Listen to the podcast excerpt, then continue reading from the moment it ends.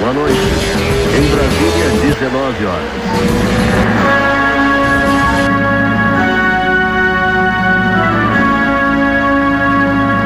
Começar falando mestrão, mas eu, eu não gosto que chame de mestrão. Eu não consigo, eu não, eu não me resisto. É aquela, a gente sempre fala disso, né? Porque toda vez eu lembro de, de, de, alguns que falam assim: não, cara, não é mestre, é professor, né? Eu não sou mestre, mas eu não me aguento. Mas, mestrão, pô! Grande cavaca, que honra. Como é que tá? Tudo bom? Pô, Rafa, tudo bem, graças a Deus, cara. Trabalhando bastante, com saúde, com a família feliz e, cara, isso é o que importa, né?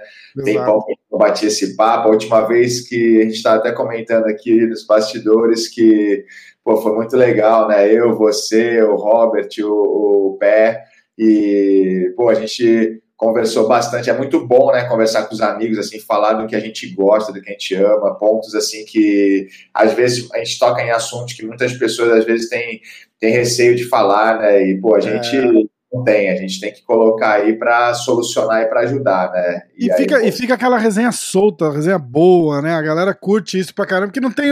Eu falo sempre assim, eu falo assim, aqui acho que a graça do. Eu dei umas entrevistas aí um, um tempo atrás, e aí o pessoal fala, ah, o que, que você acha que é o diferente do, do MMA hoje, né? Eu falo, é diferente que é uma pessoa normal ali falando, não, entendeu? Não, não, não tem um personagem, é um cara, e aí quando a gente faz uma resenha daquela, por exemplo, são quatro caras, três grandes amigos, que acontecem de ser lendas do, do esporte, mas é, mas fica uma conversa, como se a gente estivesse numa mesa de restaurante, batendo papo e, cara, falando é... merda, levanta a mão, pede desculpa, é. mas o papo continua, normal, né? exatamente, mas é isso que é o legal, né? Isso que é o legal desses bate-papos, assim, eu acho que e o trabalho que você vem fazendo já há um tempão, né? Quantos anos você está fazendo isso aí já, Rafa?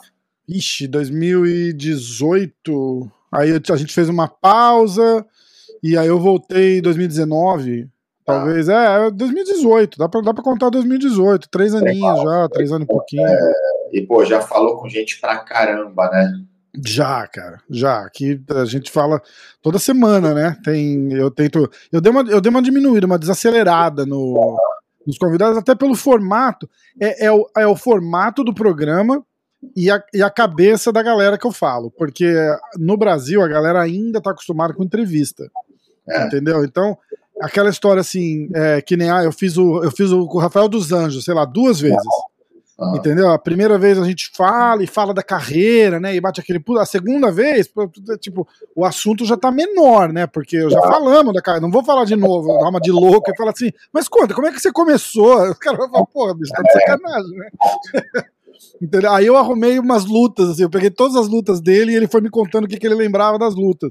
E fica um negócio divertido, entendeu? Que maneiro. Não... Tem algumas lutas para falar hoje, né? Daqui a pouco o pé de pano tá chegando. Né? É, então estamos esperando. Pé, tá atrasado, hein, bicho? Daqui a pouco o pé chega aí, o pé, aí a gente tem Mundial Master para falar é... aí. Menos pesados, que teve uma polêmicazinha, até fiz um vídeo aí falando sobre. Exatamente. Bem legal, vai ter assunto hoje. Vai, vai. O pé, o pé deve estar. Se eu, se eu conheço ele, ele deve estar, ele deve estar se armando ali para vir para para vir para parar. Eu queria falar eu assisti uma live, eu assisti uma série de lives é, sua. Você tá com um, um, projeto aí de, de, de. Como é que a gente pode chamar? Tipo um e-learning, né? Sim, sim. É, eu comecei, eu tô, tô migrando para a internet, né? Eu já, me, já decidi isso, tomei uma decisão na minha vida, eu vou trabalhar com a internet agora. Uh, porque eu vi na internet a possibilidade de fazer o que eu sempre fiz entre quatro paredes ali com os meus alunos o alcance muito maior. Como, por exemplo, você está onde agora? Você está em Nova York. Em Nova York. Em Santos, São Paulo. Cara, e olha isso aqui, a gente está tendo essa conversa aqui, cara, a gente está próximo, cara. A gente está se olhando, a gente está vendo aqui, é. um, por mais que seja, ah, não é a mesma coisa do que fisicamente, beleza, mas e antes, que não tinha a mínima possibilidade de você interagir com uma pessoa, né? E a internet nos deu essa possibilidade. E eu vi através de pessoas que eu tenho próximas a mim, que fazem esse trabalho, pessoas muito bem sucedidas nisso, né, é, elas fazendo e alcançando né, objetivos, é, é, superando barreiras, superando fronteiras. Né? E eu falei, cara, que legal isso aí, né? E a gente foi criado no mundo da luta, no jiu-jitsu, um pouquinho de preconceito com esse negócio de internet, esse negócio de celular, esse negócio de, né, de modernidade, né? O pessoal, eu, eu, eu, costumo dizer que eu vivia num mundo chamado mundo da luta, numa bolha, numa bolha completamente limitante. Né? E, e aí, pô, um dia eu me achei campeão mundial e me achei faixa preta. Só que, cara, quando você olha de fora, assim, para dentro, você vê uma pessoa se achando campeão mundial e faixa preta de jiu-jitsu, você, a pessoa, você olha de fora para dentro dessa bolha, você quer uma, você acha que uma pessoa ali, cara, é totalmente pequena, cara. Agora, você que está dentro dessa bolha, você chega campeão mundial, né, e faixa preta, você acha que você chegou no topo. Cara, e a vida, quando você chega no topo, ela perde o sentido, né? Então você vai para onde? Qual é o teu próximo objetivo? Você está no topo da montanha, cara. Você nunca pode chegar no topo da montanha, achar que você chegou no topo da montanha. E aconteceu isso comigo, né? E um dia eu cheguei achando que eu fosse campeão mundial e que eu, é que eu era faixa preta. Então eu cheguei no topo da montanha, tudo perdeu sentido para mim. Você tem dessa? Eu também tenho muito disso, uh, Cavaca. De tipo, é, eu, me, eu, me, eu me policio muito para não desencanar das coisas. É, é, até meio inconsciente, assim, sabe? Mas eu, me, eu já me peguei, tipo, sei lá, com o podcast, por exemplo, né? Que é, era um desafio, né? Pô, você começar literalmente do zero e tentar fazer um negócio. Aí, aí um dia eu olhei, a gente tava assim, número 12 no Brasil, um dos mais ouvidos. Falei, caralho, e aí meio que bate o negócio, tipo de missão cumprida, e, eu, e começa a perder o interesse para mim. Eu, eu, sou muito assim, eu faço, eu, eu, eu, me pego muito fazendo isso. Eu sempre tenho que me policiar para ficar em cima, porque. Exatamente isso. E, e o porquê que eu tô te contando essa, resumindo, isso aí que você entrou até nesse ponto que é muito importante. Uh, porque eu sempre lutei jiu-jitsu, Rafa. Eu chegou num tempo na faixa preta, com uns 3, 4 anos, eu não comecei mais a lutar jiu-jitsu, eu comecei a jogar jiu-jitsu para mim virou completamente um jogo, entendeu? Um jogo que eu fui entendendo que eu poderia criar estratégias para vencer os meus adversários de acordo com as jogadas e com as peças que eu colocava, ou podendo atacar na frente, raciocinar antes dos meus adversários, ou jogando estratégias de contra-atacar, né, estratégias de induzi-los a fazer o que eu queria que eles fizessem para eu jogar em cima dessa peça. E, cara, isso começou a mudar a chave gigantesca na minha vida profissional como atleta e como treinador, né? É, e é por isso que eu acabei me destacando, porque eu comecei a estudar todos os atletas que eu enfrentava e que meus, que, que meus alunos iriam enfrentar, desde a faixa azul até a preta. Então, eu sempre gostei de montar muita estratégia, tá? E, cara, isso eu sempre comecei a ter muito resultado. Comecei a formar campeões mundiais, fui campeão mundial algumas vezes, né? E o que, que aconteceu? E só que eu não conseguia linkar isso com a minha vida pessoal, porque eu investi grande parte ou todo o meu tempo, que é o nosso ativo mais valioso do ser humano, é o tempo, né, eu investi na minha vida profissional. E com o passar do tempo, eu fui deixando de lá, cada vez mais de lado, a minha família, o meu lado pessoal, o meu negócio, e sendo bem sucedido no, na minha vida de atleta. E depois eu fui vendo que eu ia parar de lutar né? Que nem eu te falei, pô, eu tava ali, campeão mundial, faixa preta, treinador, formador de campeões mundiais, formador do maior atleta da história do jiu-jitsu competitivo, uh, pô, e aí o negócio começou, só que eu cheguei no topo e perdeu sentido para mim. E aí que eu fiz? Eu caí lá de cima, meu irmão, eu caí lá de cima, hum. caí feio, me machuquei, caí num buraco onde não tinha mais luz há dois anos atrás, acabei entrando numa situação, eu tinha acabado de separar meu casamento, né? É, naquela época, é, sofri pra cacete por causa do meu ex-enteado, né? Então, aí, aí caí num golpe, cara, caí num golpe de internet, meu irmão. Caí num golpe de relacionamento internet. Caraca. E, cara, há dois anos atrás eu tava tentando tirar a minha vida na, na janela do meu apartamento. Que isso! É, é verdade. E, e aí, cara, que, como é que aconteceu? Eu fiquei quatro meses tomando esse golpe, sofri uma puta uma lavagem cerebral. Cara, é, resumindo, assim, as pessoas elas vêm falando de bate-pronto, ah, nossa, o Cavaca, porra, é, que como, como é bobo, caiu num golpezinho de relacionamento. Não, não é um golpezinho, é uma quadrilha de verdade. Eu não sou uma pessoa que eu sou ingênuo, eu tenho rodagem, eu viajo o mundo inteiro, eu conheço gente pra cacete.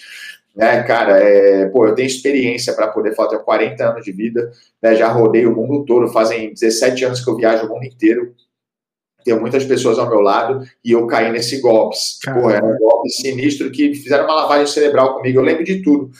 Né? Só que, cara, eu, eu vejo esse golpe é, como hoje é muito fácil para mim analisar como um teste de doutorado da vida que Deus me proporcionou. Era, era, tipo de, de, de relacionamento, assim? Era, uma, totalmente envolvido com uma família fictícia, né, com uma família fake, família espanhola, de pessoas espanholas, é, mas que na realidade era uma quadrilha, depois, é, chama um golpe que chama catfish. Né, tem até no Netflix esses golpes, tem nos Estados Unidos tem bastante. Né, só que as pessoas têm vergonha de contar isso em público. Né? Eu fiz lives, eu fiz documentários sobre isso. Eu acho que eu vi uma live sua contando, contando um pouco por cima, assim. É, e aí que acontece, Rafa? Eu vi a possibilidade com isso de poder ajudar as pessoas com a minha história porque tem muita gente que cai nesse golpe, tem medo de falar, e tem gente que tem vergonha, tem gente que, cara, começa a ficar mal, e tem gente que não sai do golpe. Eu fiquei quatro meses nesse golpe, pra você ter noção, nos últimos 40 dias eu falava aproximadamente no telefone 19 horas por dia sem desligar. Que isso, cara. Eu parei, eu parei de trabalhar, eu parei de ir para academia, eu parei de treinar, eu parei de comer e eu parei de me relacionar com todas as pessoas do meu ciclo de amizade com a minha família. E, e gastando grana, né? Gastando grana. Eu fiquei com aluguel atrasado, fiquei com meus cartões de crédito atrasado, né? E assim, eu não tinha contato com ninguém. Então, o intuito das pessoas era me enfraquecer. Como é que eles fizeram para me enfraquecer? Eles tiravam de mim. Primeiro, eles me geravam confiança, me contando situações, eu devolvia com as minhas situações, só que as minhas eram verdadeiras, as deles não.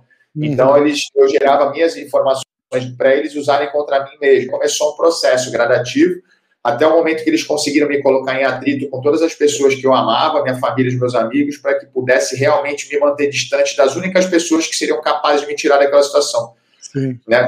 E eu acabei com isso chegando ao extremo, cara. Quando chegou, eu tomei um choque no final, que começaram, viram que era quadrilha, porque até então minha família estava tomando golpe junto comigo. Essa quadrilha falava, eram sete pessoas, sete números da Espanha diferentes. Essa quadrilha falava com os meus pais, falava com meus irmãos, né? Então, assim, como se fosse uma mulher e como se fosse uma, uma mulher, né? Que era a que eu estava relacionando, e a sua família também, três irmãos, pai, mãe, né? Tinha uma criança envolvida também, né? Então aí começou um processo. E aí meu irmão. Caraca, que loucura isso! É doideira, cara. E aí que aconteceu? Uh, quando eu comecei a ver brigar comigo com a possibilidade de que aquilo era uma quadrilha e que eu estava fazendo o que eu estava fazendo, tratando mal, sendo agressivo com as pessoas que eu amava é, e com os meus amigos e com a minha família, cara, aquilo começou a me colocar muita pane na cabeça, porque eu fiquei assim, cara, como pode? Isso não pode ser mentira que está acontecendo comigo. Se isso for mentira, eu não vou conseguir viver mais com essa pressão, com esse peso nas minhas costas. Porque, cara, eu acho melhor eu tirar minha vida, eu ia na janela, tal. Eu não vou conseguir viver mais com isso. Eu maltratei muito a minha família, maltratei muito os meus amigos, né, que estavam próximos, tentando me ajudar, e essas pessoas me induziam a, a ser agressivos, contavam histórias, montavam histórias que direcionavam para que eu tratasse mal essas pessoas, para que elas se afastassem de mim, né, para que não pudesse ter chance de me tirar. E aí o processo eu fui. E, cara, os únicos cinco minutos que eu desligava o telefone era para tomar banho. Pô, lembro até, pô, lembro para mim muito claro, eu ajoelhava na ducha gelada e deixava a ducha bater na minha cabeça e ficava rezando e pedindo a Deus para me mostrar a verdade. Se aquilo era verdade, se era mentira, todo dia. Isso, e, mas isso já mais pro final, que é a hora que você já tava, tipo, em conflito, dizendo, tipo, porra, será que é, será que é mesmo? É, Caraca. Exatamente, porque é, aí eu comecei a ver a situação. Até o dia que eu saí, né? Tem lá nas lives, tudo tem no meu Instagram. Aí o dia que eu saí, né? Conseguiram me tirar. Quem me tirou? Cara, para mim foi muito claro que era, foi Deus que eu pedia para ele me mostrar. Ele já estava me mostrando, só que eu não queria ver. Eu não estava vendo porque eu estava dominado psicologicamente. Foi a minha família e foram meus amigos. E assim, e cara, eu agradeço hoje essa quadrilha que fez isso comigo. Eu agradeço de verdade porque, cara, elas fizeram, essas pessoas fizeram quem eu sou hoje. Eu vou falar para você que de dois anos para trás, todo mundo tinha o Cavaca como campeão mundial, ídolo, referência como um dos maiores treinadores de jiu-jitsu do mundo, como líder de uma grande equipe mundial, né? É, cara, o Cavaca não tinha orgulho dele, eu não tinha orgulho de quem eu era. Como pessoa, como, como ser humano, não tinha orgulho de quem eu era como líder, nem como eu era como atleta. Entendeu? Hoje, depois disso, depois desses dois anos, eu vi que Deus me deu o direito, mais uma vez, de poder realmente tomar a decisão certa na hora difícil e nunca mais perder para mim. Então, por isso que eu uso essa frase sempre: eu não perco mais para mim, porque eu perdi, eu considero que eu perdi para mim durante 38 anos. Né? E hoje eu não perco mais para mim. O que, que seria perder para mim? Cara, todos nós, seres humanos, sabemos o que é certo e o que é errado. E nós cometemos o, o erro todos os dias, diariamente, perdendo para nós e ainda pior, queremos justificar a nós mesmos os erros que nós cometemos.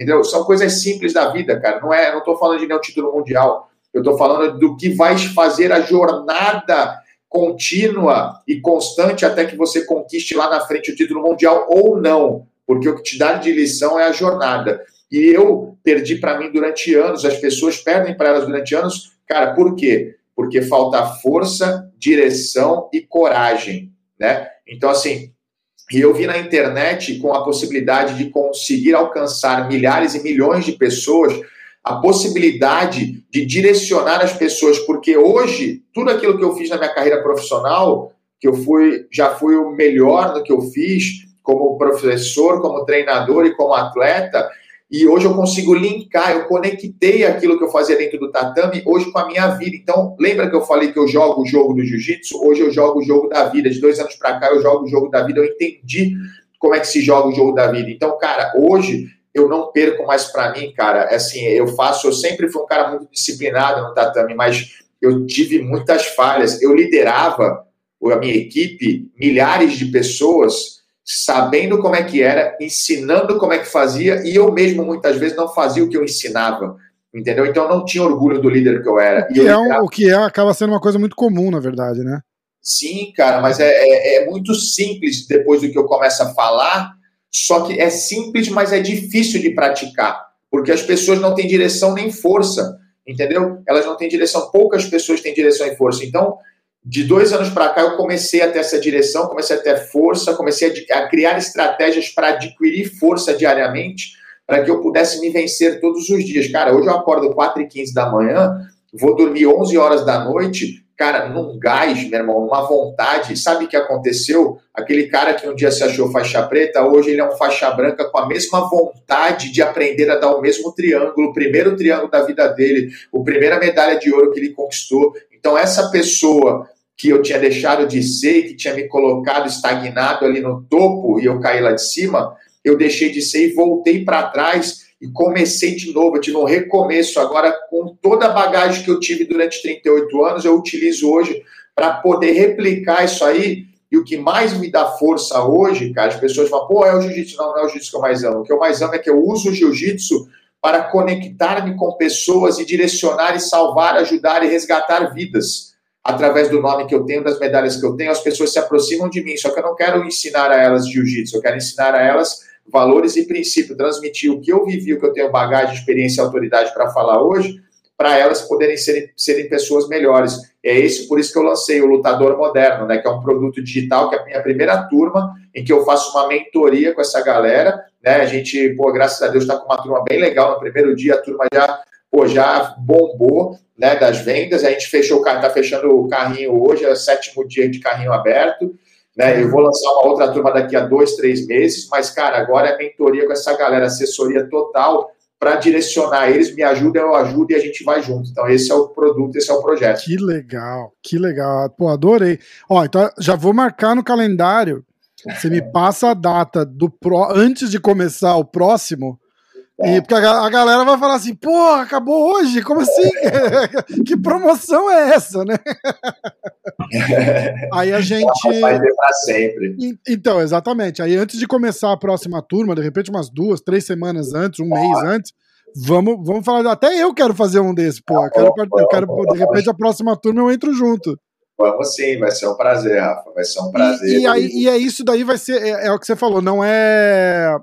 Não é, é um.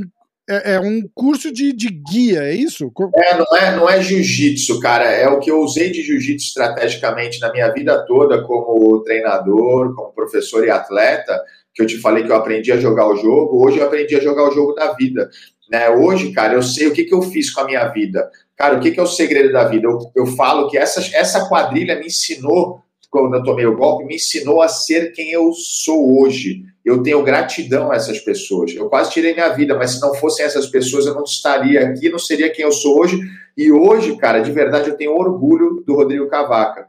Eu tenho orgulho do Rodrigo Cavaca como marido, como padrasto, como irmão, como filho, como treinador, como líder e como professor. Hoje eu tenho orgulho. De dois anos para cá eu tenho orgulho de quem eu sou, porque eu não perco mais para mim. O que, que seria não perder mais para mim?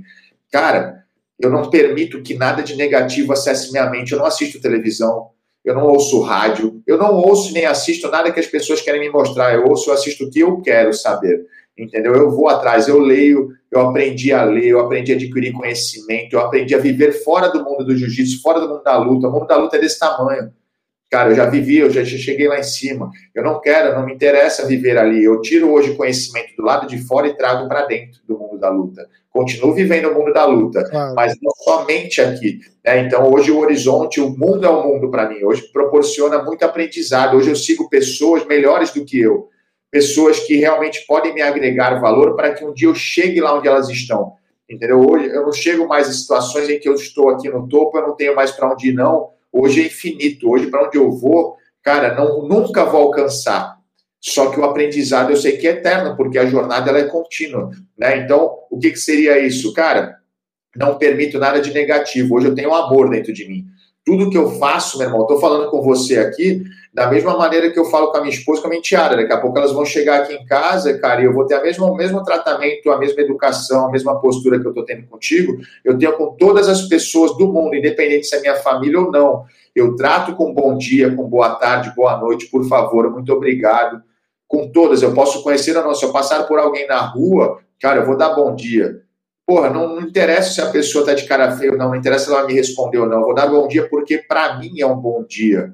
E muitas vezes para aquela pessoa pode não ser um bom dia, só que o teu bom dia de sincero, de verdade, olhando nos olhos daquela pessoa, pode ser a luz que faltava para ela e nunca ninguém ia dar um sorriso de verdade com aquela cara que ela estava fechada, só que com problemas por trás daquela cara que a gente não tem a mínima noção e também não se preocupa com isso. Eu, da mesma maneira que eu passei lá numa, no buraco, no fundo do túnel do poço, lá sem luz, né? E a luz, cara, ela acabou quase sumindo, quase se apagando totalmente. Só que, cara, eu consegui sair. Só que não é todo mundo que tem a chance de sair, a oportunidade de sair. Né? Então, através dos pequenos gestos, das pequenas atitudes, de se vencer todos os dias, né, a gente acaba realmente podendo fazer das pessoas próximas a nós pessoas melhores e que elas não tenham a necessidade de passar por todas as adversidades, não que a gente vai aliviar e colocar um atalho, mas que a gente possa poupar as pessoas de passar o que nós já passamos antes, né, e que fez com que a gente tivesse cicatrizes muitas vezes desnecessárias por não ter ouvido pessoas que já tinham realizado aquilo. Né? Então é dessa maneira que eu vivo, Rafa. Eu tenho amor dentro de mim, eu passo, transmito tudo que eu faço é com amor para todas as pessoas, independente se você é meu amigo há um dia, se você é meu amigo há 20, eu vou te tratar da mesma maneira com todo respeito. Se eu quero a tua amizade, primeiro eu vou te dar a minha, para você me devolver de volta, porque eu não vou ficar esperando de cara amarrado aqui que você não vai me dar, meu irmão. Se eu quero algo, se eu quero que você, porra, me dê um sorriso, primeiro eu vou sorrir para você. Se eu quero que você me dê bom dia, primeiro eu vou te dar um bom dia. Então é essa troca em pequenos detalhes que a gente tem que se vencer. Isso é o que eu faço. É, como que faz a, a, da, daquela parada que você falou há dois anos atrás, né? E, e, e, como que você sai dessa. Da onde que vem a, a consciência de você, puta, cair numa cilada? E aí você. Da onde vem a, a, aquela sementinha que planta na sua cabeça que você fala, porra, vou usar o que eu passei pra para de repente influenciar outras pessoas positivamente. A pandemia, eu não, eu não, eu não acompanhava tão assiduamente a, a o, o, teu Insta. Eu comecei mais na, foi quando a gente meio que quando a gente conheceu assim de conversar, eu via suas lives no Insta e tal. E aquilo lá já é um já é uma parada super seletiva assim, porque não é todo mundo que tem que tem culhão para botar um uma câmera na frente e falar meia hora sozinho, né? Entendeu? Sim. E, e, e, isso já era o, o, o, começo desse processo? É, Para você, assim, tudo começou nessa. Foram dois anos atrás que eu tomei esse golpe. E eu saí desse golpe em um minuto. Eu estava no golpe e no minuto seguinte eu já tinha saído. Fez um estalo assim quando as pessoas vieram me provar que aquilo era um golpe. Eu percebi, teve um momento muito importante, foi um divisor de águas, quando eu ouvi uma pessoa chegar na minha frente e falar que aquilo era uma quadrilha, que uma pessoa que eu não conhecia e que começou a contar a história. E a pessoa que estava falando comigo no ouvido ouviu aquela pessoa na, no, falando comigo sem eu conhecer, a pessoa falou assim: Eu sabia que isso podia acontecer. Quando eu ouvi a pessoa que estava comigo no fone falando aquilo, eu falei, cara, isso é um golpe. Aí, aí virou a chave. Só que eu não queria desligar o telefone com a quadrilha porque eu fiquei puto na hora, meu irmão. E eu falei, cara, eu preciso pegar esses caras. É. Só que ao mesmo tempo o cara que estava na minha frente me mostrando que meu irmão conseguiu achar esse cara, que esse cara que veio, meu irmão conseguiu achar ele, meu irmão, aqui na Baixada Santista.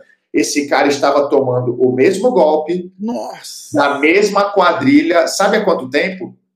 Cinco anos. Que isso! Cinco cara. anos. Ele se isolou da família. Ele, esse cara estava a poucas lutas de entrar no UFC. Ele estava a poucas lutas de entrar no UFC. É, ele é aluno do Charles do Bronx. Ah. Tá? cara, o Bruno Beirute, né? E ele estava para entrar, cara, aí tomou o golpe, cara. Aí tomou o golpe, o moleque tomou o golpe, só que ficou, ficou, ficou. E não teve força, ninguém se juntou, né, para poder realmente resgatá-lo. Sabe quem tirou ele do golpe? Meu irmão, uma semana antes de me tirar.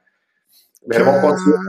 Coisa de Deus, foi tudo conectado, conectado. Meu irmão conseguiu chegar no cara. Meu irmão provou para ele que era um golpe. Ele acreditou e eles ficaram uma semana gravando provas, fingindo para a quadrilha que estavam ainda conectados, para poder me provar depois com as provas que eles estavam gravando, para poder me mostrar. Caraca, bicho, que história mais doida. E assim, era tipo, vou falar grosseiramente aqui, assim, era tipo uma namoradinha que ficava te pedindo dinheiro. É, não, não me pedia dinheiro. Então, assim, golpe ele tem, tem alguns objetivos, né? Ele pode ser o dinheiro, que é o mais utilizado, tirar dinheiro, mas de mim eles estavam tirando a imagem. Eu tinha mais de duas mil imagens de fotos e vídeos, entre fotos e vídeos e áudio, para essa quadrilha que eu fornecia, assim como eles me forneceram de uma pessoa que eles já tinham dado golpe. Hum. Uma menina, uma mulher. Eles usaram essa menina para me dar o golpe, para pegar imagens minhas, para com a minha imagem dar golpe em mulheres entendeu? Caramba. E aí tirar dinheiro de mulheres. E esse foi o processo. Só que assim, eles, aí eles tiram dinheiro das pessoas, das mulheres, e falam que sou eu. E aí, assim, outra situação que acontece também, um outro comum também que tem desse catfish é o que? Pessoas que não se consideram pessoas apresentáveis, pessoas de uma baixa autoestima, elas ficam atrás do computador e elas utilizam-se de personagens de pessoas que são conhecidas para poder fazer relacionamento, criar relacionamento com pessoas que elas jamais imaginavam ter chance se fossem elas. Então, isso também acontece. Outro, o terceiro golpe é o pior de todos. O terceiro objetivo, que é, cara, vamos lá, tá eu e você aqui, ó. Tu tá aí na tua casa, eu tô no meu computador e a gente combina, ó, vamos dar o golpe, no, tu vai dar o golpe em tal pessoa, eu vou dar o golpe em tal pessoa. E aí, aí os caras investem, fica lá. E aí eles vão tirando dinheiro, vão tirando teus bens, teus pertences, e chega no final do dia, por exemplo, e aí, Rafa, porra, o que, que você conseguiu tirar do cara? Pô, eu tirei, eu fiz ele vender um carro. Ah, eu falo, ah, porra, demorou, eu ganhei, eu fiz ele vender dois apartamentos. Tipo, só pelo objetivo de destruir a vida das pessoas. Que isso, é cara. Sinistro, cara. Isso aí é bizarro. É bizarro é, mesmo. É, aí, aí aconteceu isso. E aí o que aconteceu? Eu saí disso e logo depois, quatro meses depois, começou a pandemia, meu irmão. E aí, o que, que você falou das lives? Começou a pandemia, eu já estava na, eu na Europa dando seminários, eu tinha um, um, uma turnê de oito seminários, eu dei um só e foi tudo cancelado, eu tive que voltar. E eu fui para dentro de casa, fiquei de quarentena 14 dias. Eu falei, cara, já vim no aeroporto falando, pô, vai fechar tudo. Como é que eu posso contribuir pra, para as pessoas que elas vão passar um momento em que eu acabei de viver trancado dentro de casa? Como é que eu posso ajudar essas pessoas, o mundo todo? Pelo menos quem eu conseguir alcançar. Eu falei, já sei. Eu vou fazer lives e eu vou, através da internet, convidar. Eu conheço as pessoas que todo mundo tem como ídolos, eu são meus amigos. E eu comecei a convidar professores de jiu-jitsu, mestres, eu comecei a chamar lutadores de jiu-jitsu, lutadores de MMA, do UFC, e aí comecei a fazer lives. Eu fazia de duas a três lives por dia. Cara, eu fiz mais de 180 lives na pandemia. Né? Então, assim, gente famosa. Eu ficava lá, teve gente que eu fiz três lives seguidas, cara. Por exemplo, o Parrompinha, o mestre Libório, né, o mestre Otávio de Almeida. Então, foi muito top, cara. Eu aprendi muito. Eu tenho um caderno, cara, de 300 folhas que eu escrevi. Eu estudava todos os dias para fazer a entrevista com a galera.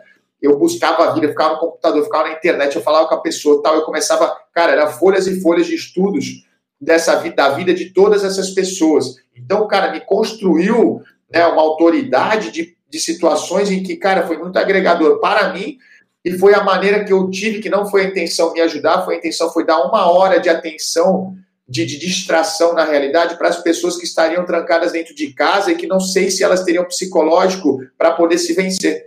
E aí eu já comecei esse processo para poder ajudar as pessoas, entendeu? Única e exclusivamente para isso. Só que isso foi o que me salvou na pandemia, porque me fez ter algo a fazer. Eu tinha que estudar para fazer as lives, eu tinha que interagir com a galera, eu tinha, eu tinha dia que eu fazia três lives no mesmo dia. Então eu ficava o dia inteiro preparando as lives para poder falar com as pessoas. Eu desligava uma live, já estudava para a próxima live, desligava, estudava para a próxima live.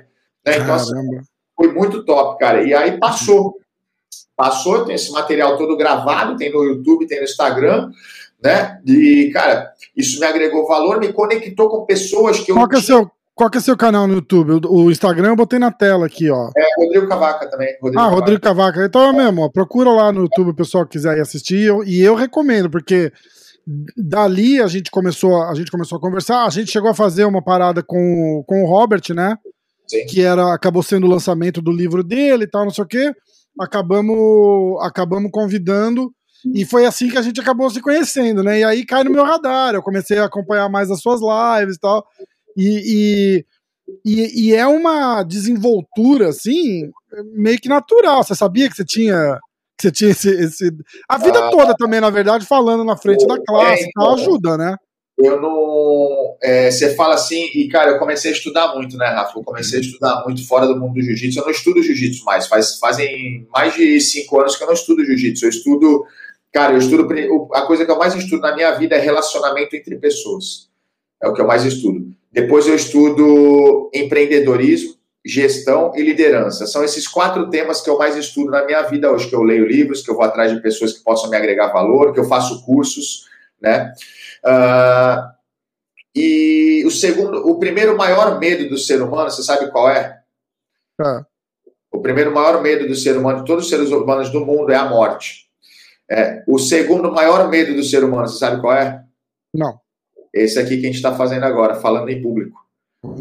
Eu, eu, eu, eu, vou, eu vou confessar uma coisa, eu não sou confortável falando em público. Talvez aqui eu não, eu, não me, eu não me sinto em público, né? Porque eu tô fechado, Sim. eu tô em casa, eu tô Sim. no estúdio e tal, não sei o quê. E às vezes chegam umas mensagens no Instagram, assim, tipo assim, ô, ô Rafa, é, o Blue, tipo, o meu cachorro, tá ligado? Um cara que eu nunca vi na minha vida. Pô, o Blue come muito porque eu tenho um cachorro igual ao teu. Eu falei, caralho, bicho, os caras sabem de tudo que eu falo e eu não, eu não me ligo nisso ainda, tá ligado? É, é, é uma, é, eu acho que se fosse ao vivo com plateia, por exemplo, eu jamais faria um negócio desse. Não, não, foda, né? É muito grande, cara, é muito grande, mas vou te falar que eu aprendi, o jiu-jitsu me ensinou isso também. Sabe por quê? Porque eu lembro até hoje, quando eu era criança, gente, nós estávamos em reuniões familiares, porque tinha toda hora, né? Reunião familiar lá em casa, que alguns, eu tenho mais dois irmãos mais novos, um irmão e uma irmã, e a gente aprontava, tinha reunião familiar, aí tinha reunião familiar, aí não sei o quê. E, cara, e eu os meus pais falavam comigo, meu irmão, eu, eu quando ele colocava sentado para fazer a reunião, abaixava a cabeça assim, ficava com os braços para baixo assim, eu não abria a boca. Eu cheguei a apanhar dos meus pais para falar. Fala, estou perguntando, você está faltando, faltando com respeito comigo. E eu não falava, meu irmão. E aí o jiu-jitsu começou a me colocar. Eu comecei a dar aula, comecei a me relacionar com pessoas, eu comecei a ter contato com pessoas diferentes, cada vez mais gente diferente, cada vez chegava mais gente, comecei a ser professor quando eu recebi a faixa preta, e aí eu comecei a ter que liderar, e daqui a pouco foi um processo natural na minha vida, eu sempre fui meio que líderzinho, assim, né? Uhum. Eu não escolhi ser líder, cara, a gente não escolhe ser líder, né? A gente vai sendo direcionado, empurrado, as nossas atitudes vão nos colocando ali, né? Eu sempre era o cara que ia ter viagem, ah, deixa que eu organizo aqui, pessoal, deixa que eu reservo o hotel, deixa que eu veja a passagem, pegava o dinheiro de todo mundo, fazia depósito, fazia inscrição nos campeonatos pra gente, tal. E eu, pô, camiseta, deixa que eu faço. Aí então eu comecei a já me construir como líder, eu não percebia. Daqui a pouco eu fui ver quando eu, pô, era faixa preta, eu mudei pra equipe Brasa e em menos de um ano eu tinha, eu tava liderando, cara, duas mil pessoas. Eu falei, caraca, meu, que isso? Caramba, né? é... Muito novo. Aí começou. Aí eu, eu entendi, só que, cara, eu fui criado sem estudar, por pessoas limitadas, cara. Eu fui criado como todo mundo do mundo da luta é criado por pessoas que vivem no mundo da luta. E pessoas do mundo da luta que vivem o jiu-jitsu são limitadas, totalmente limitadas. Entendeu? As pessoas só vão até ali e acham que é só ganhar uma medalha. Não é, é muito mais. É por isso que a gente pega uma pessoa mais instruída, no meio do jiu-jitsu, como por exemplo o professor Fábio Gurgel, cara, ele se destaca, porque não é tão difícil se destacar no meio de um monte de gente limitada.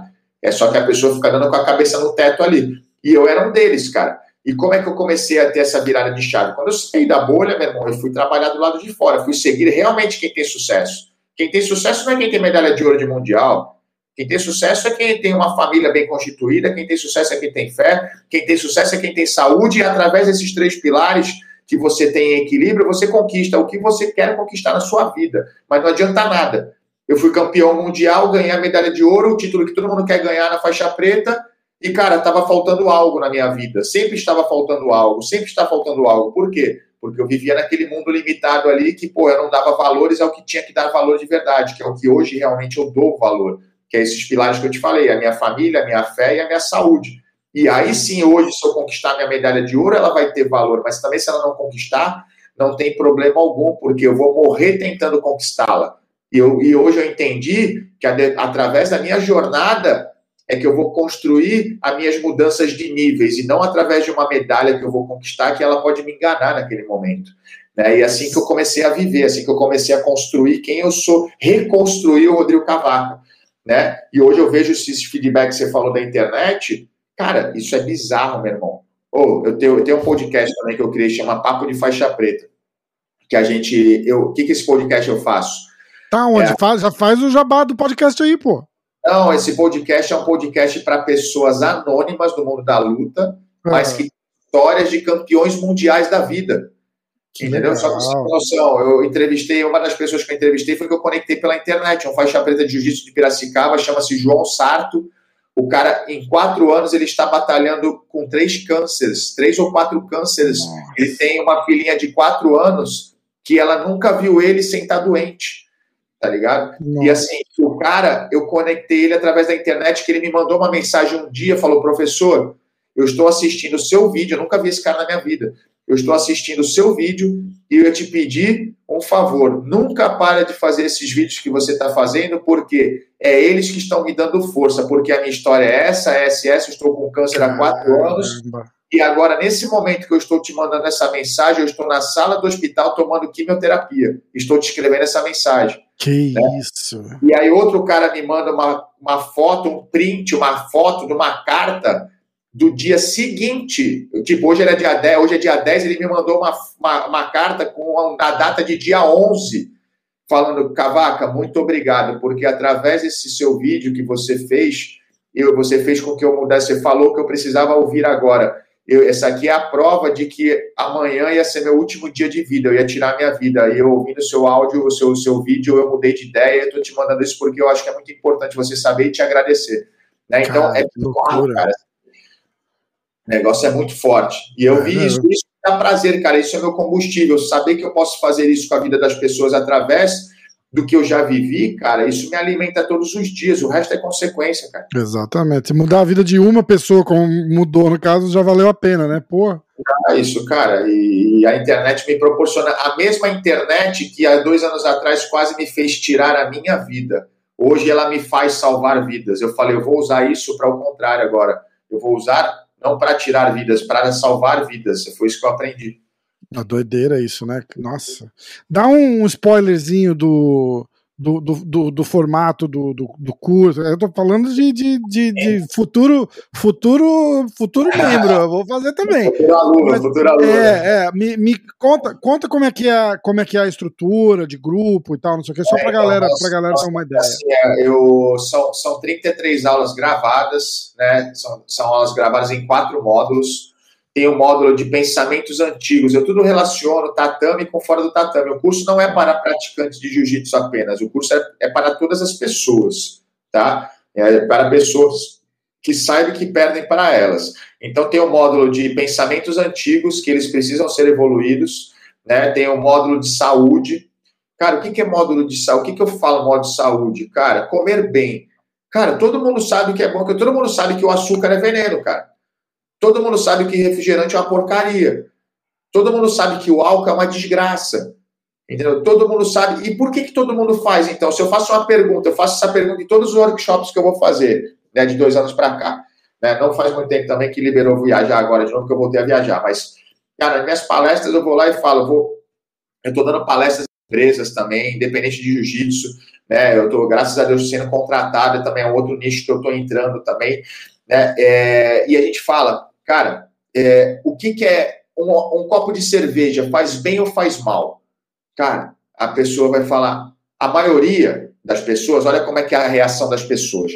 A maioria das pessoas vai falar, faz mal, mas parte não vai falar nada. E parte dessa maioria que falou faz mal, só falou faz mal porque eu sabia que eu queria que falasse que fazia que, mal. Que é o que o, a resposta é. certa, né? Exatamente. E aí, alguns, um ou dois vai falar, ah, eu não concordo, para mim não faz mal, faz bem. Eu falo, eu falo, viro direto, curto e grosso, fala, perdeu. E aí eu pergunto, um copo de água faz bem ou faz mal? Todo mundo faz bem. Se a grande maioria falou que um copo de cerveja faz mal e a grande maioria falou que um copo de água faz bem, e qual é a dúvida que vocês têm então? Por que vocês tomam um copo de cerveja em vez de tomar um copo de água? Qual é a dúvida? Me fala. Esse é o ser humano, é isso que é perder para você todos os dias. Aí eu fui dar um seminário em Fortaleza recentemente, e o rapaz, um faixa branca, levantou a mão, 40 anos de idade, e falou assim: professor, eu não concordo que um copo de cerveja faz mal. Por quê? Porque, cara, eu tenho 40 anos, eu bebo desde os 18 socialmente dentro da minha casa, nos finais de semana, todo final de semana eu tomo um copo de cerveja, tomo uma cerveja e tal, e eu tenho total controle e domínio do que eu vou fazer. Né? Eu falei, então, beleza, João, o negócio é o seguinte, tá? É, beleza, você tem controle. Então, eu vou te, eu não estou induzindo ninguém, eu só estou falando como é que o Rodrigo Cavaca vive, tá? E eu vou te falar aqui agora o seguinte: eu vou te justificar o porquê que eu ajo desse jeito, porquê que as minhas atitudes são assim, que não eram, eu perdia para mim, tá? Se você, tá, me justificar que um copo de cerveja faz bem e você me provar com números e fatos, eu prometo para você que eu saio daqui agora contigo e a gente vai pro boteco encher a cara. A agora, se eu te comprovar que você não está certo e que eu estou certo, você faz o contrário? Não precisa responder, só dentro de você essa resposta. E aí comecei para ele, falei, sabia que através de um copo de cerveja nunca é um, sempre vem dois, três, quatro, cinco, e através do quinto copo de cerveja, a pessoa chega em qualquer momento da vida, ela vai ter uma oportunidade, ela vai fumar maconha, ela vai cheirar cocaína, ela vai fumar crack. E através desses vícios, você não se destrói sozinho, você destrói a sua família junto com você e famílias ao redor que vão sofrer da mesma maneira que você.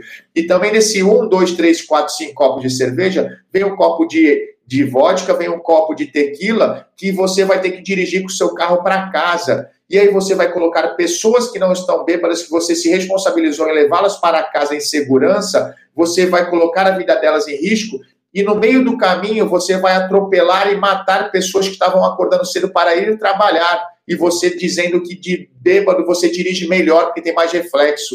E aí você estraga com a vida de todo mundo e com a sua, principalmente, mais das pessoas que não tinham nada a ver com isso. E também Quantas pessoas já não traíram seu cônjuge, sua cônjuge, por causa de um copo de cerveja que alterou e pegou naquele momento ali, fez uma cagada e depois falou: caramba, é porque eu tava bebendo e jogou a culpa na bebida.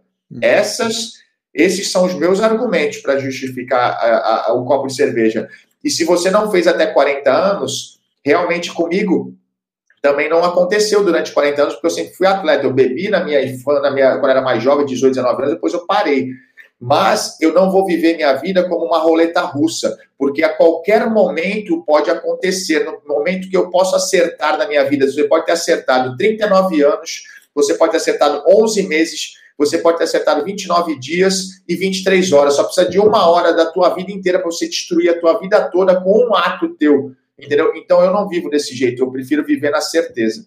Aí foi essa a minha resposta pro cara. Aí o cara meio que ficou sem o que falar, ficou sem graça. Há duas semanas atrás, o professor que é da Zenit, que é, aluno, é professor dele, me mandou uma mensagem, falou, Cavaco, eu precisava te mandar essa mensagem, que lembra aquele cara que falou aquilo da copa de cerveja e tal? Ele parou de beber.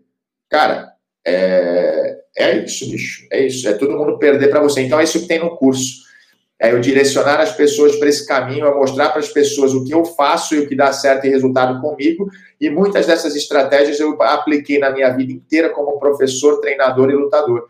É, hoje eu aplico isso que o curso direciona e eu tenho acesso às pessoas, eu tenho um grupo de WhatsApp que nós falamos todos os dias com essa turma que está matriculada nesse curso. Eu tenho um canal no Telegram que eu mando informações para eles. Eu tenho aulas especiais, que aulas ao vivo que eu vou fazer com o Ciborgue, com o Vitor Dória, com o Joel que Jota. Massa. Eu vou fazer com o doutor Marcelo Ferro, com o doutor Guilherme Peck, vou fazer com cara, com oito aulas especiais com campeões, e fora o meu, a minha mentoria, que a cada 15 dias eu abro um Zoom com eles para poder montar e construir uma rotina de sucesso para eles. Demais, demais. Ó, eu acabei de receber uma uma mensagem do pé de pano. Ele ficou, ele ficou ruim de gripe. Ele achou que ele ia estar tá, tá, tá ruim. Ele falou, pô, é, Pô, tô malzão de gripe, não vou conseguir fazer, desculpa aí. Manda um abraço pro Cavaca. Eu vou puxar a orelha, depois a gente manda um, uma mensagem para ele aí. É... Tá, e aí. Falar um pouquinho, já que o pé de pano não vem, a gente fala do que ele ia falar também agora. Vou falar. É, então, era isso, então eu, eu, vou, eu vou entrar nessa daí, então, né? Vamos, vamos, vamos falar um pouquinho do, do, do GP lá, como é que foi? Sim, sim. Eu, cara, a gente teve o GP, né, recentemente aí do GP dos pesados da IBJJF, teve dos leves dos pesados, né, no leve o Tainan ganhou, esse menino vem chegando voando, né, cara, que é bonito ver ele lutar, né, ele lutou aqui o BJJ Stars aqui, espancou o adversário dele, é, e luta bonito, né, pô, é, é, que não dá pra também questionar o trabalho dos irmãos Mendes, né, os meninos também Sim. fazem um trabalho fantástico, são muito profissionais, né? É, e, e, esse garoto aí, cara, potencial total para ser campeão mundial na faixa preta aí. Né? É, e o peso pesado, cara, quem ganhou, acabou ganhando foi o Vitor Hugo, que fez a final com o Mohamed Ali. Uhum. Né? E, e, nas semifinais, o Vitor Hugo acabou ganhando do Braguinha e o Mohamed ganhando do Felipe, do Felipe André, que é meu aluno, né? é meu, meu ex-aluno, perdão. Meu ex-aluno está hoje na Aliança, em San Diego. Né? É, o Felipe é o atual número um do ranking da IBJJF, né? um dos favoritos a ganhar o Mundial esse ano. Uh, e acabou perdendo para o Mahamed numa luta porradaria. Já se, eles sempre fazem lutões, né? Uh, e o Mahamed acabou perdendo para o Vitor Hugo numa posição bem discutível, que é uma é, chave. Então, era, era isso que eu queria que eu queria dar um dar, dar, dar a cutucada, né? Que, qual, qual foi a sua o, o, seu ver ali, o, o seu ver, cara, meu, meu português está indecente, desculpa.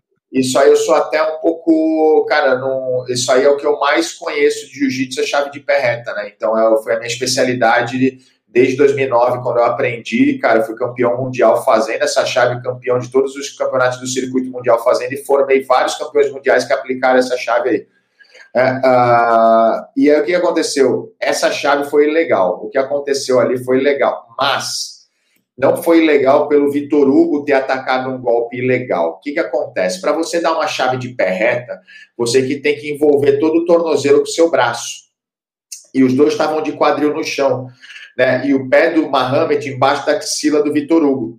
O Vitor Hugo ele começou a dar um movimento de giro. Só que nesse movimento de giro, o Mohamed puxou o pé para fora, só que trava, o pé não sai todo, tem os dedos, então o pé trava. O pé trava ficando com a sola do calcanhar na costela. E a sola no calcanhar na costela, se o Vitor Hugo continua o mesmo movimento que ele já tinha iniciado, pega tornozelo e joelho. Então, e, a, vira e o joelho é proibido, né? Tornozelo e joelho é proibido. Esse tipo de chave no, do de kimono, no sem kimono foi liberado agora no adulto marrom e preta na IBJJF. Só que esse tipo de chave de kimono, o campeonato era de kimono, esse tipo de chave ele é proibido. Só que nenhuma das pessoas, e digo mais, o Mohamed não tem culpa de ter batido, o, o, o, o Vitor Hugo não tem culpa de ter atacado e o árbitro não tem a mínima culpa de não ter interpretado como uma posição ilegal. Cara, sabe por quê? Hum. Porque, cara, eu fiz isso aí muito, cara. Eu até fiz um vídeo lá falando isso, está no meu, tá no meu Instagram, no meu feed, falando hoje de manhã sobre isso. Sobre essa posição, que gerou muita polêmica, gerou muita repercussão. Cara, milhares de pessoas compartilharam esse meu vídeo no Instagram, né? Porque realmente eu deixo bem claro a situação que foi. Em um dos momentos eu falo, eu apliquei essa chave diversas vezes e venci, e vencia adversários diversas vezes, usando essa chave que seria ilegal, mas que não tem como você parar o movimento. Então, isso tem que ser hum. estudado pela IBJJF, por quê?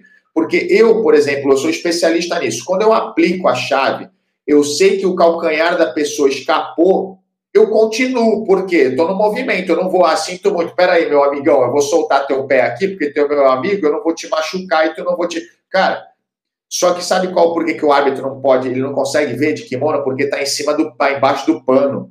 É, é, não, é impossível você ter essa visão do calcanhar da costela. Só quem está aplicando, quem está tomando, que sente a chave. Entendeu? Porque ela está muito escondida ali, não tem como. É só o detalhe do calcanhar estar empurrando a costela de frente que já gera o calcanhar tá para fora. Na hora que tu pega o giro, que era o giro legal que você estava dando para a finalização da botinha, da chave de pé reta, só por esse detalhe a mais diferente, já estoura todo o joelho, já estoura todo o tornozelo, já potencializa a chave 10 vezes mais forte do que ela já normalmente seria. A chave de pé reta, você vai aplicando e o teu adversário vai sentindo que ela está pegando. Então ele tem ainda uma, uma sobrevida de uns dois ou três segundos ali para poder ter alguma defesa. Agora, a chave de calcanhar engatada dessa situação não tem, é tipo uma mão de vaca entendeu? É tipo hum. que não dá pra tu bater, ai, ai, deu. Então não tem, a reação é essa, tanto que o Mohamed fala não bate, não tem como ele bater porque dói muito e é rápido. É uhum. tipo uma mão de vaca, entendeu? Quando você pega no susto assim, você dá uma mão de vaca, é, é muito rápido. Então é uma situação que nenhum dos três tem culpa. O Vitor Hugo não foi buscar essa chave legal, o Mohamed também não colocou o pé ali, nessa situação ali, pra, é, propositalmente, tá? E o, o árbitro não tem culpa porque ele não tem como saber disso. Só que assim, agora tem porque eu estou falando. Claro. Eu apliquei essa chave, eu não vou falar as lutas que eu finalizei aqui na IBJJF com essa chave, mas tiveram algumas lutas que eu utilizei essa chave, não que eu fui buscar. Eu poderia ter ido buscar essa chave de calcanhar e ninguém ver, e eu ter finalizado. Só que aconteceu igualzinho, idêntico. Eu conectei a chave de pé, eu já estava no giro, o calcanhar saiu, eu continuei girando. Eu sabia que ia pegar calcanhar e joelho, eu continuei. Uhum. O joelho que eu estava ali, é jogo de risco. Se o juiz pudesse interpretar e me desclassificar, eu não ia abrir a boca para falar nada. Mas foi movimento ali, foi natural, entendeu? Não tinha como eu frear. É que eu falei, você está ali, você está numa disputa de campeonato mundial, disputa de campeonato brasileiro, pan-americano, europeu. Você tá na adrenalina, você tá ali uma puta lutadora com cara casca grossa também, porra, top ali do, da categoria. Você engata a chave. Porra, você, o cara tira o pé do nada, você vai parar o pé, vai voltar, o já, peraí que eu não posso. Mas, é, não tá Cara, sinto muito. Para você ser lutador, você não pode ter só bondade no teu coração. Você tem que ter um pouquinho de bondade para não entrar lá dentro para lutar. Se quiser ser bonzinho com todo mundo, você não pode entrar lá dentro. O cara que fala que, ah, é meu amigo, então na hora que for contigo, tu vai lá e solta a chave. Né? Eu não vou buscar, eu não fui buscar nunca, mas eu também não aliviava. A partir do momento que o pé saía, não fui eu que tirei o pé, eu coloquei o pé Sim. no lugar certo. O cara que puxou. Se eu jamais defendo uma chave assim de pé, porque eu sei o que eu estou fazendo, eu manjo isso aqui, a área que eu domino, é a minha casa. Entendeu? O que acontece? Eu boto o pé para dentro, eu não puxo o pé para fora, porque eu sei que o pé não vai sair. A falsa impressão de que o pé vai sair, mas não sai, tem os dedos, os dedos pegam em cima da axila assim, não sai, e aí só que trava o calcanhar para fora, aí morto, meu irmão, aí já era, acontece o que aconteceu. Caraca, caramba. E, eu, eu, vi, eu vi bastante, eu vi bastante barulho por causa disso daí e tal, e, e, e, e é interessante ouvir o, o, o lado edu, educado da história, né? então, ah, não, mas é. Essa é uma das coisas, Rafa, que eu falei que eu não, não vou mais em campeonato, eu não vivo mais o mundo da luta, porque eu também já fui assim. É, não sei se você sabe, mas eu já fui expulso da IBJJF. Né? É, é, eu já dei soco no peito de árbitro no meio do Campeonato Brasileiro, meu irmão, lutando. Caraca! Ah, eu acho que o cara, eu acho que o cara falou isso num dos podcasts é. que a gente fez, que a gente estava falando de, de, de, de, educação, de respeito. Um, um, dos comentários foi esse daí, falou, ó, oh, Cavaca tá falando disso, mas ele já saiu na porrada com geral. Lá. Cara, não tenho vergonha nenhuma de falar as coisas que eu já fiz. O, a vergonha eu teria que se eu fizesse até hoje, cara. Exato, exatamente. Mas a chave tem isso aí foi aprendizado. Tudo que eu fiz na minha vida, que eu fiz de errado, que eu perdia para mim, foi aprendizado. Foram esses momentos que fizeram ser quem eu sou hoje, o cara que eu tenho orgulho de ser. Entendeu? Então, assim, hoje eu ensino e eu não admito nenhum aluno meu ninguém da minha equipe abrir a boca para falar nem com árbitro para questionar pontos, cara. Não admito, não pode falar, meus alunos não podem falar palavrão, entendeu? Então meus alunos podem falar, não podem gritar, induzir árbitro a errar. Eu já cansei de chegar em situações de luta, cara. Por que, que os árbitros me ouvem hoje? E eu batia neles, meu irmão. Eu saía na porrada com eles e hoje eles me respeitam, me ouvem. Por quê? Porque já teve luta de final de Campeonato Brasileiro que o árbitro deu ponto para o meu aluno que não foi. Eu parei a luta, fiz ele voltar o ponto, meu aluno perdeu o título e o outro ganhou, velho. Entendeu? Então, assim, é, por quê? Porque é o certo. de respeito, certo. né? É. Então, hoje, quando eu falo, eles sabem que eu sei a regra, eles me ouvem. Só que assim, eu também deixei de perder a eu perdi a vontade de ficar né, é, discutindo em relação a certas situações. Por quê? Porque a galera do mundo da luta é totalmente limitada, cara. Então, você vai ter um diálogo desse aqui, você está colocando provas, argumentos, você está mostrando na resultado. Na prática, e mesmo assim, tem aqueles caras aqui com aquelas viseiras de burro que só anda para frente e os caras eles vão acabar te questionando, ah, mas não sei o que, mas começa a gritar, começa a falar palavrão, não quer te ouvir, não sabe. Então, assim, cara, isso aí não me agrega valor algum. Meu irmão, eu sempre tenho um, dois ou três atletas que vão ser lá, vão ser campeões mundiais lá e tal, mas eu não tenho mais 30, 40 que eu tenho que ficar indo no ginásio, ficar lá e ouvindo esse monte de coisa que nem eu ouvia antes, que nem eu fazia antes, né? Então isso não é me agrega. É meio difícil separar e não se envolver, né? Você tá ali, você vai é. se envolver 100%, né? Não tem jeito. É, é, exatamente, não tem como, cara. Então hoje o que, que eu faço? Eu só educo as pessoas que estão comigo. E, cara, hoje a coisa mais bonita que eu vejo, assim, que tem em relação a esses feedbacks é que as pessoas chegam para mim e falam: caramba, Cavaco, seus alunos são muito educados. Os seus alunos, cara, eles conhecem a regra. Os seus alunos, eles são interessados em querer ajudar ali em relação a poder ajudar alguma situação no campeonato. Cara, então, por quê? E olha só quem eu era, olha só quem eu sou e que os meus alunos se tornaram. Porque eu era e os meus alunos eram daquele mesmo jeito que eu, maloqueiro, marginal e, cara, fazia coisa errada. Né? Então, assim, eu deixei de ser esse cara para poder realmente ser uma pessoa melhor.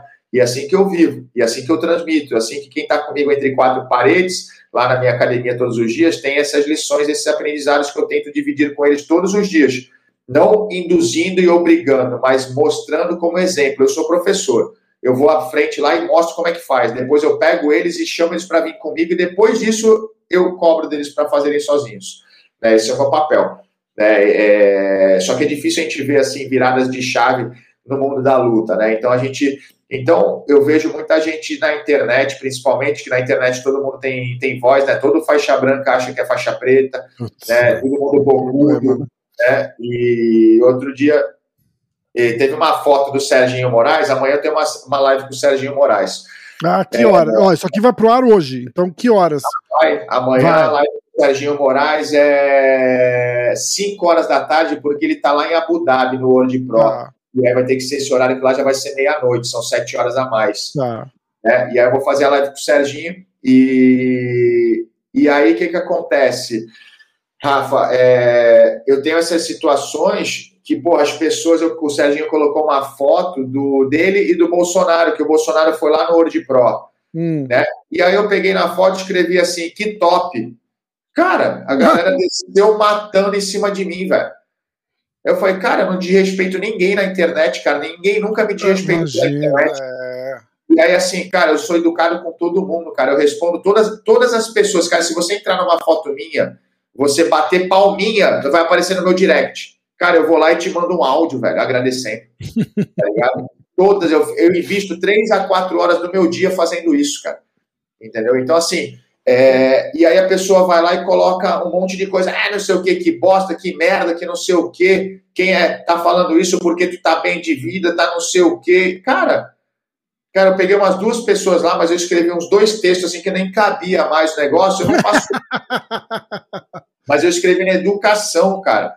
Tá ligado? Assim, eu falei, porra, meu irmão, você tá de sacanagem, eu tô dando, você tá me met... se metendo primeiro num assunto que não convém, não lhe convém. Isso não, é isso não é um assunto. Tô falando com um cara aqui que eu tô admirando a postura dele, que tu sabe que o cara veio da periferia, de Coab, da Coab lá de São Paulo, da favela, e hoje ele está em Abu Dhabi, ele está morando lá no, no Bahrein, ele está ao lado do, pre, do presidente de um Tirando país. Tirando uma, uma, foto com o presidente da República, não interessa se é, se é um, se é outro, né? Mohamed, velho. Ao lado do Sheik que manda em tudo lá, cara. Entendeu? Então, assim, ao lado do Renzo Grace, É. Sabe assim, tipo, cara, e os caras vêm criticar, sabe? Mas é normal, sabe por quê? Porque é mais fácil criticar do que fazer para chegar lá igual o Serginho. Exatamente. É mais fácil falar que ele tá bem de vida porque nunca vai ter força o suficiente para chegar lá, porque é a pessoa fraca que perde para ela todos os dias. Então, esse tipo de postura, cara, que é meio intolerável por mim, entendeu? Assim, mas eu sei que ao mesmo tempo eu tenho que tolerar, porque as pessoas precisam de direção e de força. Então, esse é o meu trabalho, que eu não tolerava muito e hoje eu aprendi a tolerar, porque eu sei, por isso que eu escrevi o texto na educação, porque essas pessoas que falaram desse jeito, eu me vejo como a minha missão, como objetivo, de mostrar para elas o outro lado, e falar: pera um pouquinho, calma aí, vamos raciocinar comigo. Deixa eu explicar o porquê isso aqui. Então foi isso. Depois você entra lá, você vê, tá lá toda a explicação. Aí a pessoa vem depois e manda no direct assim: ah, professor, pô, então vendo por esse lado, você tem. Porra, velho. Entendeu? É, então, age na emoção, pensa, só que as pessoas não pensam, elas agem. É. E na maioria das vezes que agem, já era, já foi, é que nem eu fazia antes. Porque a, a internet deu, deu. Eu falo, eu falo, a, gente sempre traz esse tópico da, da, da voz, né? E, e, e, eu falo que brasileiro, é, por a gente, a gente, né, brasileiro, eu me incluo, né, eu sou brasileiro, a, culturalmente a gente lida com tudo como a gente torce para futebol. Perfeito. Né? Eu, falo, eu falo assim: a gente trata política como São Paulo e Corinthians, Corinthians Perfeito. e Palmeiras. Ah, um é o Palmeiras, o outro é o Corinthians. Você só pode gostar de um, você só pode gostar de outro, e a gente não pode conversar a respeito, porque Exato. senão a gente vai sair na porrada. Exato. E, e é isso, mas é isso para tudo, para tudo. E a gente gosta do, do assunto do momento. Se o Gustavo Borges está lá ganhando medalha olímpica, ah, o Brasil é o país da natação. É. E, e, se é o Guga no tênis, o Brasil é o país é. do tênis. E a, a, é, a, gente é assim.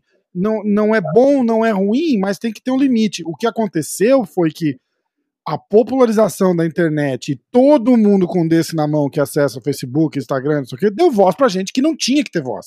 Exato. Tem, tem gente que não precisa entrar no Facebook, entrar na sua página e poder comentar alguma coisa no seu post. É, ele, não, é. ele, ele, tem o direito, mas ele não era para ele estar tá ali. certo? Sabe, sabe, um negócio que eu vejo até, Rafa, assim, um negócio só para te dar uma direção também. Eu comecei a trabalhar com internet, né? Vender, né? Eu tô vendendo, vendi meu primeiro curso agora online, é, o Lutador Moderno. Uh, e a internet é, é um mundo real, é um mundo real. Né? Eu achava que era de mentira, não, mas é de verdade. Só que é um mundo muito poderoso.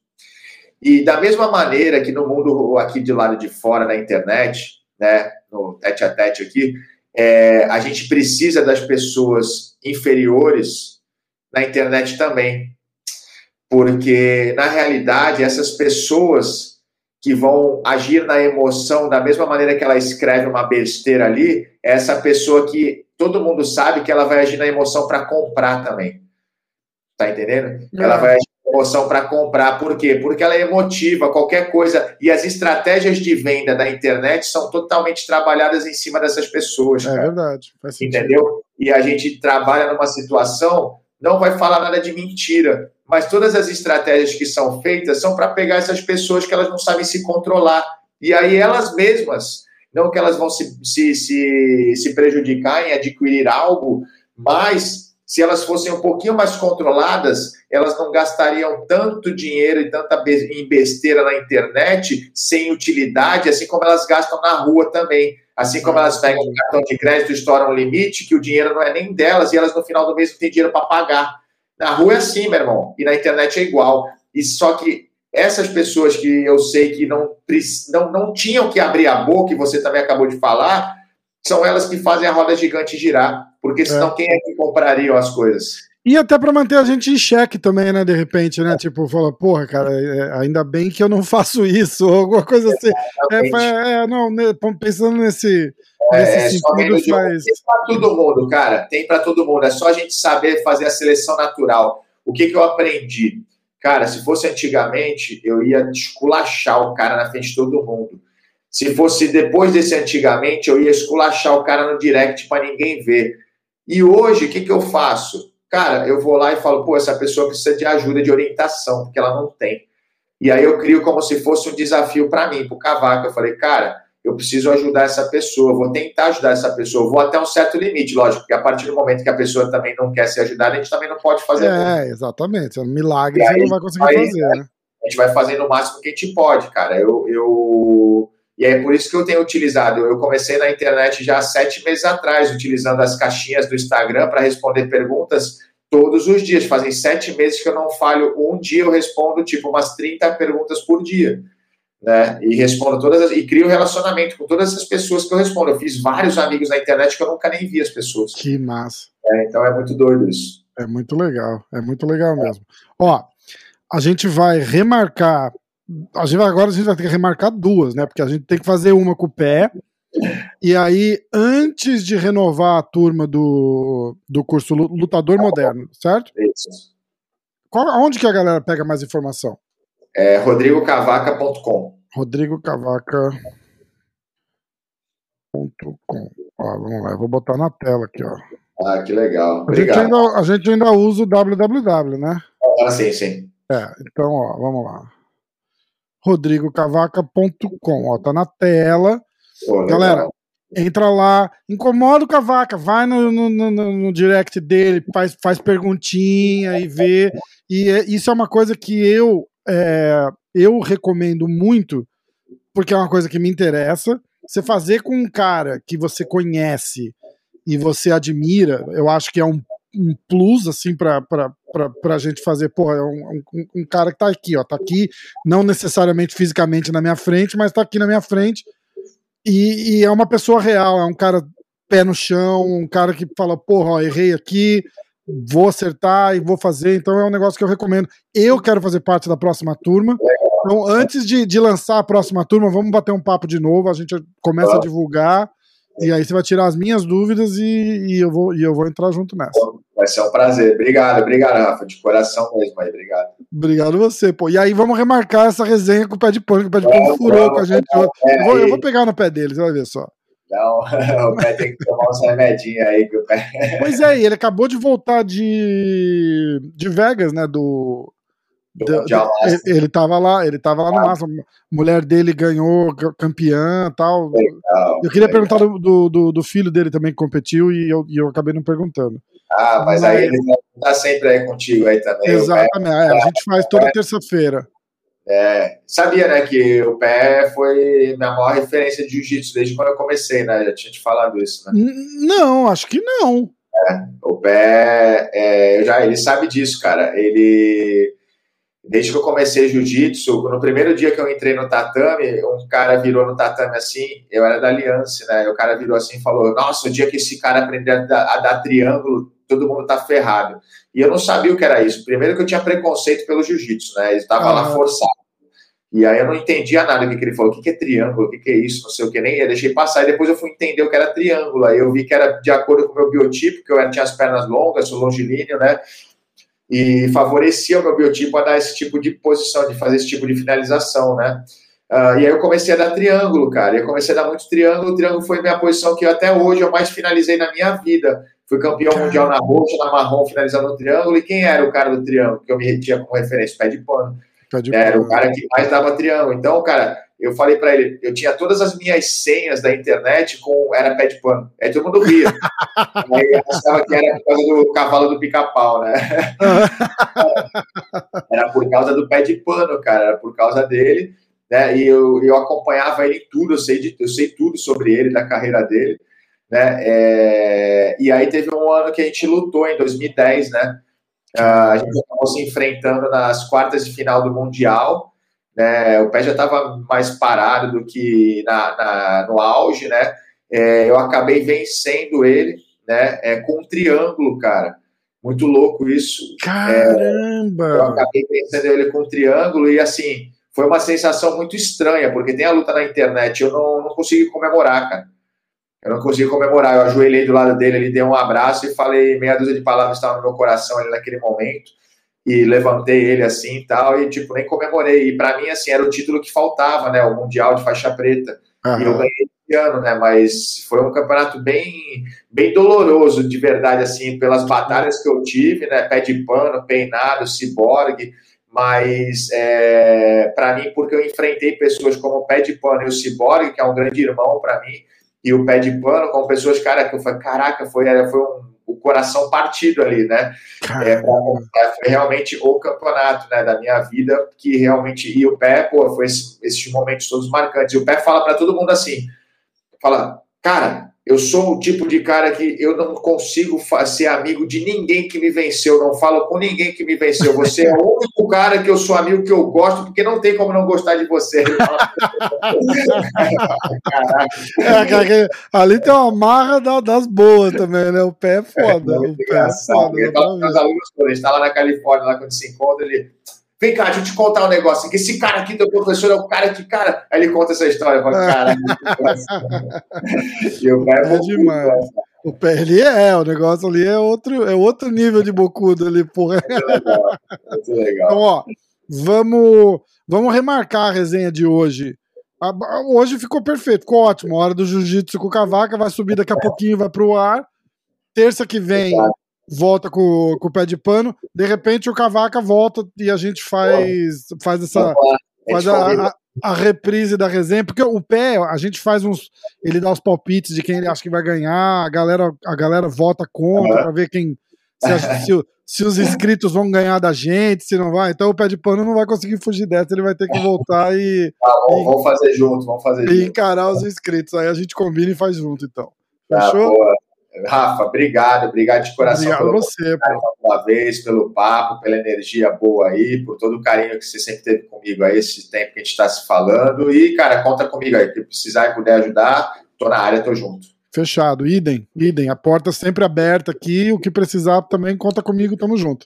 Valeu, meu irmão. Um abração. Então, Valeu, obrigado, um abração, viu? Fica com Deus.